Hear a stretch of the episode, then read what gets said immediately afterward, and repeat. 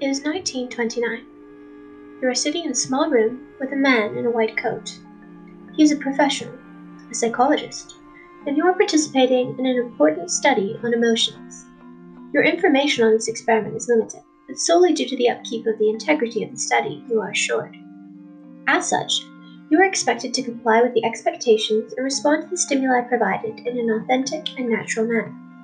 Seems easy enough. There was a 13 year old child in the waiting room. If he could manage, then surely you would have no problems. And yet, you saw a man unsteadily walk out trembling earlier, looking a terribly concerning shade of white. Lines are drawn onto your face in black marker. Then the experimenter returns to the room with a big black bucket and a camera. Place your hand into this, he encourages, though it is a demand more than anything else. You try to take a peek inside, but he shakes his head and removes it from your line of sight. No, keep your eyes trained ahead. Slowly lower your hand into the bucket. Your imagination runs wild. Ideas of what may be sitting inside the ominous bucket flashing across your mind.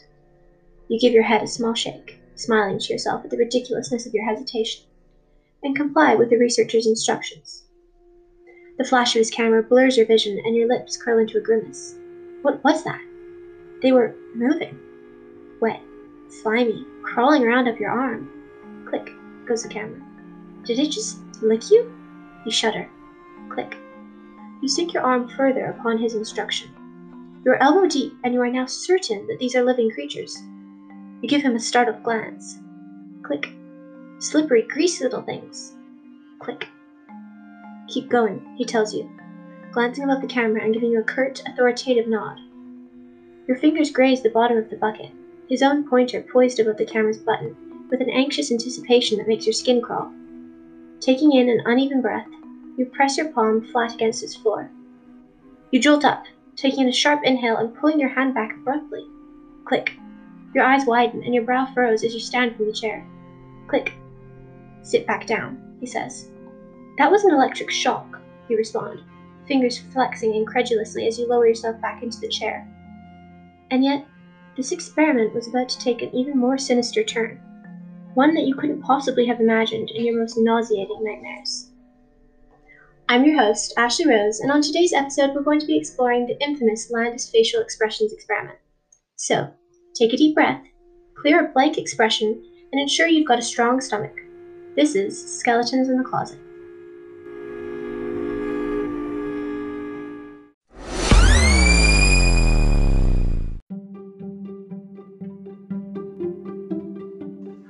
This is Skeletons in the Closet, the podcast where we delve into the sinister, the shocking, the unsettling, and the downright bizarre sides of the experiments, theories, social constructs, and religions that have shaped society into what we know today. If you're new to our podcast, welcome. Have a seat, turn up the volume, and get ready to be affronted, unsettled, and intrigued. Because today, we're jumping into the unethical side of psychological experimentation, and we're shining the spotlight on a researcher in the 1920s who took things a bit too far.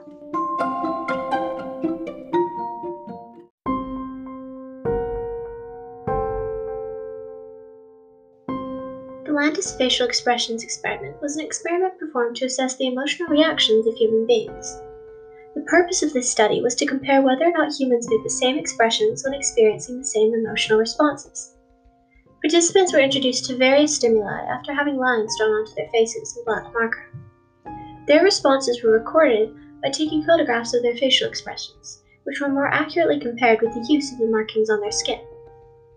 The stimuli were the problematic element of this experiment, namely due to the many ethical issues that they presented. Landis sought to evoke feelings of disgust, fear, pain, and shock in participants. To do so, these stimuli included, but were not limited to, a bucket full of live frogs which the subjects were instructed to blindly reach their hand into, electric shocks delivered without warning, and a live decapitation of rats, which the participants themselves were told to do. They were given no prior instructions, and yet two thirds of subjects went ahead and killed the small animals with only a small knife and an uneducated and undoubtedly messy approach. The goal of this study was to identify whether or not human facial expressions are consistent with specific emotions. For example, that faces contort themselves in the same way whenever a human being is in shock. However, The study was unable to prove this theory nor technically disprove it, as the facial expressions would have needed to be an isolated dependent variable. The emotions experienced by subjects would have to be constants. Unfortunately, seeing as the stimuli provoked differing reactions, none of which were recorded from a neurological or hormonal standpoint for comparison, the experiment's results were not definitive in any way. The lack of success aside, this study presents so many violations of modern ethics requirements that it is often referred to as one of the most unethical psychological experiments executed during the 20s. To start with, the lack of consent obtained prior to the study is an issue. According to all summaries of the study, including references to Landis's experiment in Professor Mumtaz Torhan's 1944 study on facial expressions, the crucial element to the study was the shock and unexpectedness of the stimuli introduced. Participants were asked to put their hand into a bucket of frogs with no warning, electrocuted with a small shock without giving consent, and were told to decapitate a rat with no preparatory lessons nor prior knowledge. None of these were consensual activities for participants, all of whom had no idea what they were getting into. In the Canadian Code of Ethics, Section 1, Respect for the Dignity of Persons and Peoples, subsection 1.20, it reads Obtain informed consent for all research activities that involve obtrusive observation or measures, invasion of privacy, risk of harm, or any attempt to change the behavior of research participants. Various elements of this experiment violate this code. Another ethics concern is the harm inflicted upon subjects. In Section 2 of the Canadian Code of Ethics, Responsible Caring, subsection 2.2, it reads the following Avoid doing harm to primary clients, contracted examinees, or research participants. This was evidently violated through the electric shocks from a physical standpoint. However, the mental tolls which various other traumatizing stimuli caused could easily classify as psychological harm. Murdering a live rat via beheading is bound to have detrimental mental health impacts, especially for the 13 year old child, enrolled in the study by the hospital itself simply due to the fact that he was a patient with no parental supervision. To return briefly to the previous point, this was furthermore all done without consent, which is another ethical problem. The next concern is that participants were strongly encouraged to behead the rats, and at this point, the option to simply refuse was rebutted by Landis decapitating the small animals himself, right in front of the subjects. When they refused, especially considering consent was not provided for this element of the experiment, the ethical way to proceed would be to permit subjects to opt out. Killing the animals in front of them was distressing and should not have been done upon refusal to cooperate with the instructions. For the two thirds of participants who did behead the rats, various documented summaries of the experiment suggest that they were persuaded through firm demands to comply. A side note is that this additionally acts as an interesting commentary on obedience in research subjects, and the implications seem to be mirrored in the later experiment on the topic infamously executed by Milgram. It seems that Landis inadvertently collected valuable results on an entirely separate topic. And the last ethical concern that we'll be touching upon today is the lack of debriefing that was provided. Debriefing is an important element of an experiment, especially when participants need counseling or therapy afterwards. If this is not provided, any mental health deficits inflicted upon subjects are not taken care of, and there are potential long term effects.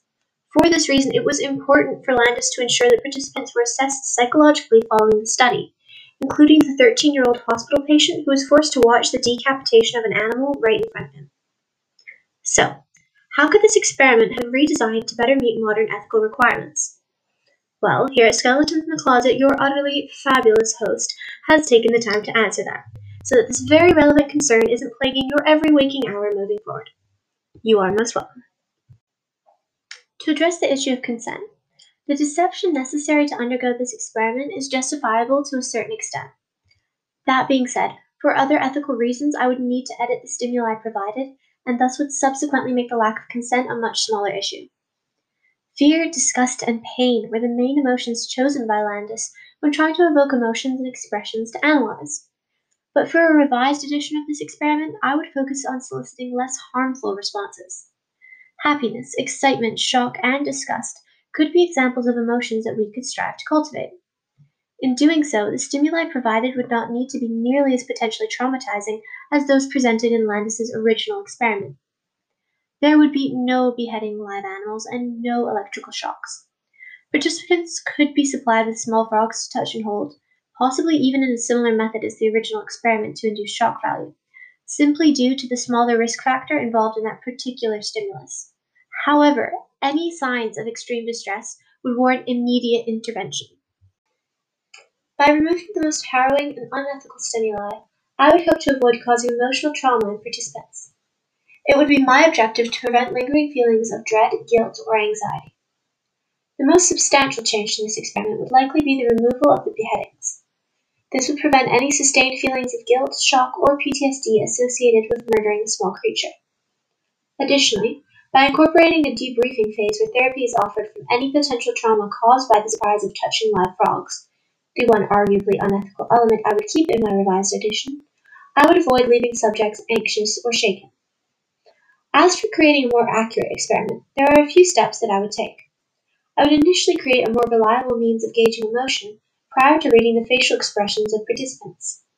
Relying on the stimuli to trigger identical emotional responses in subjects is not effective, nor will it yield accurate results when used as the independent variable. To do this, I would do two things. One, I would have participants undergoing MRI scans while they react to stimuli, in order to obtain images of which parts of the brain were lighting up. Recent studies suggest that there are a few general patterns which indicate different emotions. These are not universal nor identical in all brains, but they can provide a vague map of what types of responses were triggered. And two, I would directly ask participants how they felt.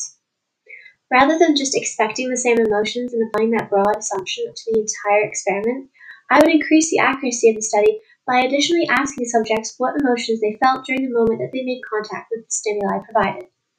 This would be done after the facial expressions were recorded so as to not interfere with the emotions being experienced. With the improved quality of care provided by these alterations in mind, the nature of this experiment grows even more unsettling. The ease with which this experiment could have been edited with minimal ethical contemplation makes the atrocious treatment of subjects become glaringly unnecessary and senseless. It is clear that the Landis facial expressions experiment earns a spot among the most immoral of psychological studies, alongside notorious familiar names like Milgram and Zimbardo.